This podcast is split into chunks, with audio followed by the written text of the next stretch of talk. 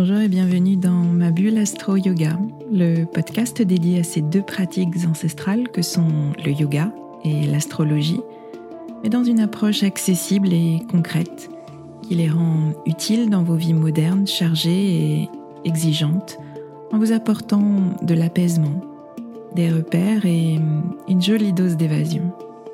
Je suis Swazik, professeur de yoga et astrologue, et je vous aide à mieux vivre vos quotidiens trop rapides, trop stressants, trop prenants, en vous ouvrant un temps de pause et de respiration, mais aussi de réflexion et d'évasion dans l'univers du yoga et de l'astrologie. Pour moi, ces deux disciplines sont deux coachs de vie, deux moteurs de développement personnel, totalement compatibles avec nos vies modernes et nos esprits parfois très cartésiens. Mon intention est d'utiliser ma pédagogie d'ancienne enseignante pour vous rendre ces pratiques accessibles et qu'elles vous accompagnent au quotidien. Je vous retrouverai chaque semaine pour un nouvel épisode. Vous trouverez dans ce podcast des épisodes variés, des épisodes axés philosophie du yoga, appliqués à des situations de votre vie concrète et particulièrement dans votre relation à vous-même et aux autres. Vous trouverez aussi des épisodes plus pratiques avec des méditations guidées et des conseils adaptés à vos besoins selon les saisons et les périodes que nous traversons. Et puis vous trouverez des épisodes astro pour vous aider à comprendre le mouvement des astres et leur influence sur vos humeurs et votre niveau d'énergie. Je retrouverai essentiellement au moment clé des cycles lunaires, à la nouvelle lune et à la pleine lune, pour vous expliquer l'ambiance du moment un peu comme un point météo-astro qui sera comme une boussole qui vous guidera vers une meilleure connaissance de vous-même.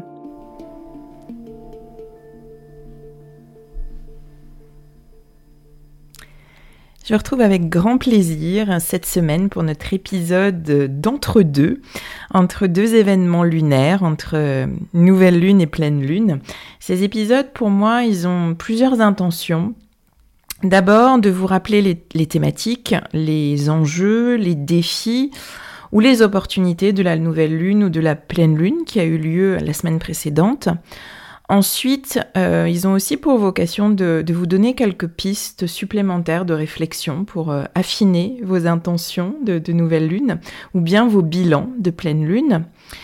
Et puis, euh, ils ont aussi pour objectif de, vous apporter plus de précision sur le climat dans lequel on baigne. C'est un peu euh, votre, votre météo astro du moment plus général qui vous donne des repères et qui vous permet souvent de vous dire, bon, euh, c'est peut-être normal si je me sens super fatiguée en ce moment ou alors super excitée. Et puis, euh, ce qui me tient particulièrement à cœur, ce sont aussi des épisodes dans lesquels j'aime faire des liens entre euh, ces disciplines que j'étudie, que je pratique, qui me passionnent. J'aime beaucoup voir les résonances entre le yoga, l'astrologie, l'ayurveda, la médecine traditionnelle chinoise. Tout est souvent lié, principalement parce que toutes ces disciplines reposent sur l'observation des cycles naturels, des éléments, de la nature, et de leur influence sur notre niveau d'énergie, sur notre humeur, sur nos émotions, sur notre psyché. Donc aujourd'hui, euh, on va faire le point sur la nouvelle lune en verso de la semaine dernière, une nouvelle lune unie à Saturne. L'ambiance du moment, elle est très influencée par, par l'énergie Capricorne, avec néanmoins une saison verso qui commence à s'installer. Donc pour vous résumer ça en quelques mots, c'est un climat lourd qui nous met beaucoup dans le faire, dans le faire, mais le faire contraignant. Le travail supplémentaire qu'on accepte, les efforts qu'on engage pour avancer vers nos objectifs et la fatigue, bien sûr, que tout cela peut générer. Ça, c'est pour l'influence Saturne, énergie Capricorne.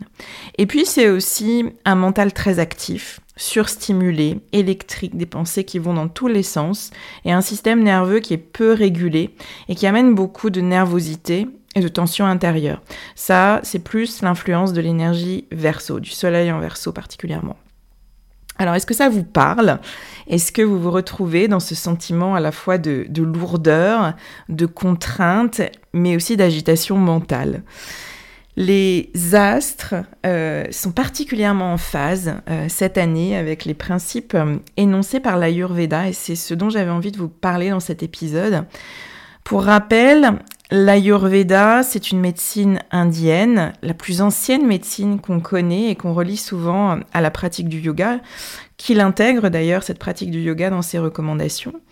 Ayur, ça signifie la vie et Veda, science, savoir. Donc l'Ayurveda, c'est la science de la vie.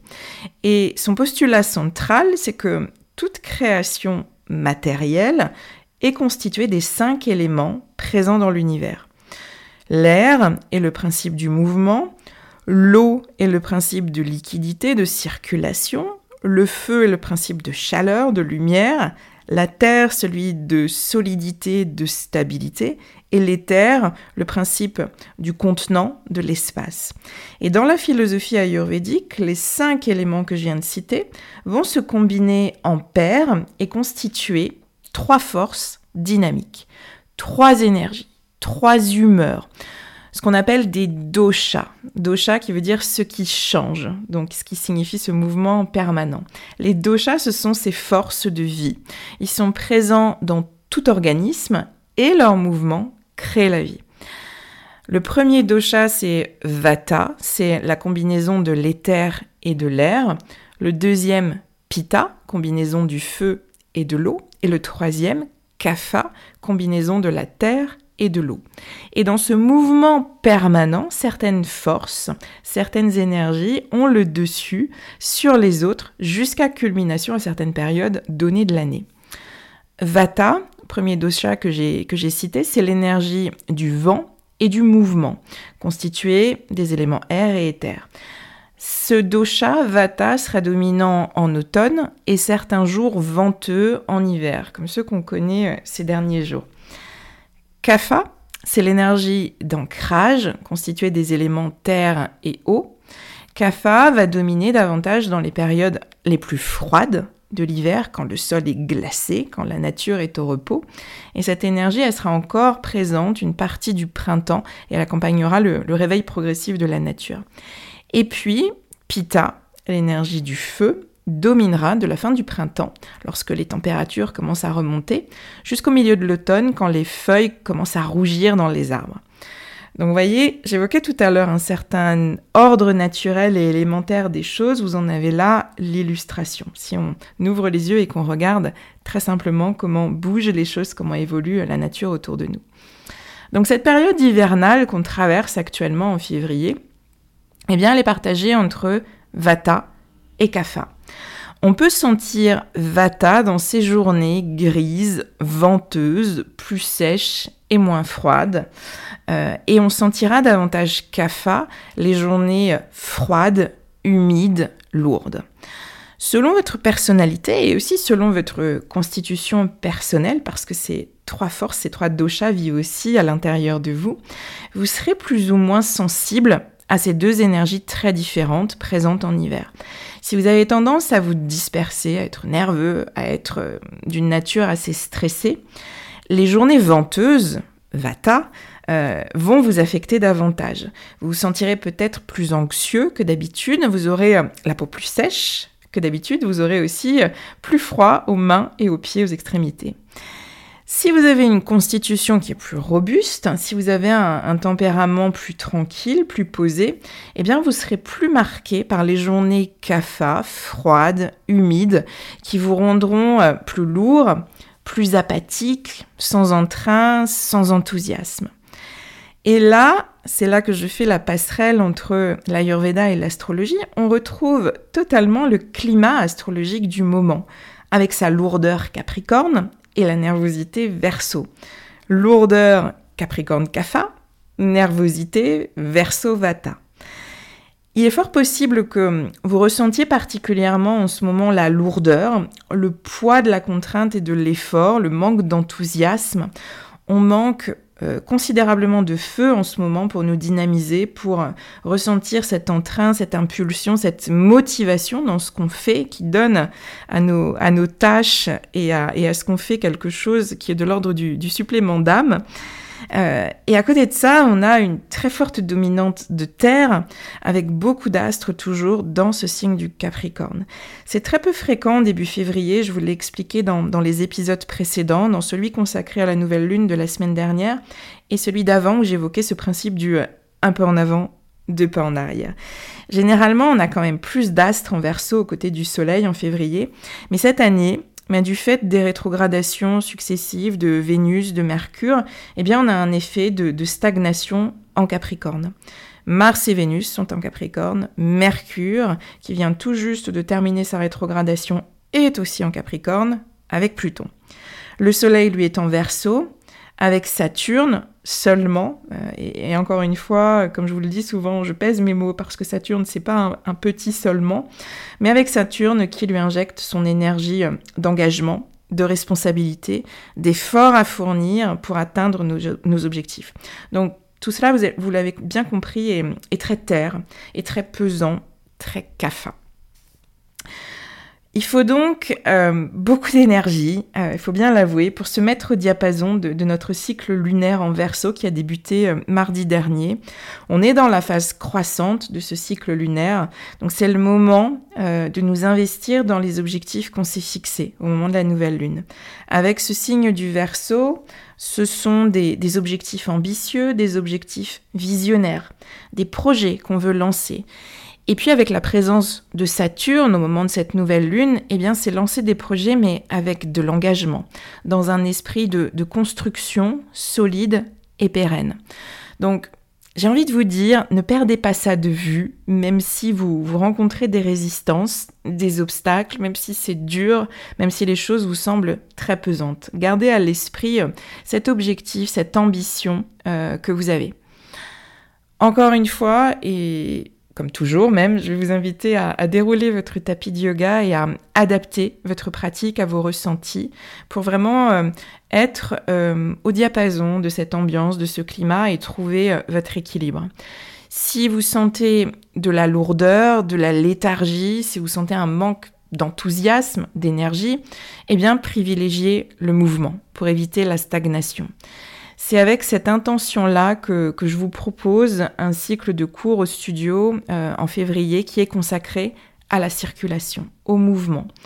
Favoriser la circulation en plaçant une attention toute particulière à notre respiration qui va amener euh, cette circulation et en oxygénant les zones de notre corps qui ont tendance à être des zones d'accumulation, d'accumulation de tension, et qui vont entraver cette circulation optimale du sang, de la lymphe, de l'énergie en général.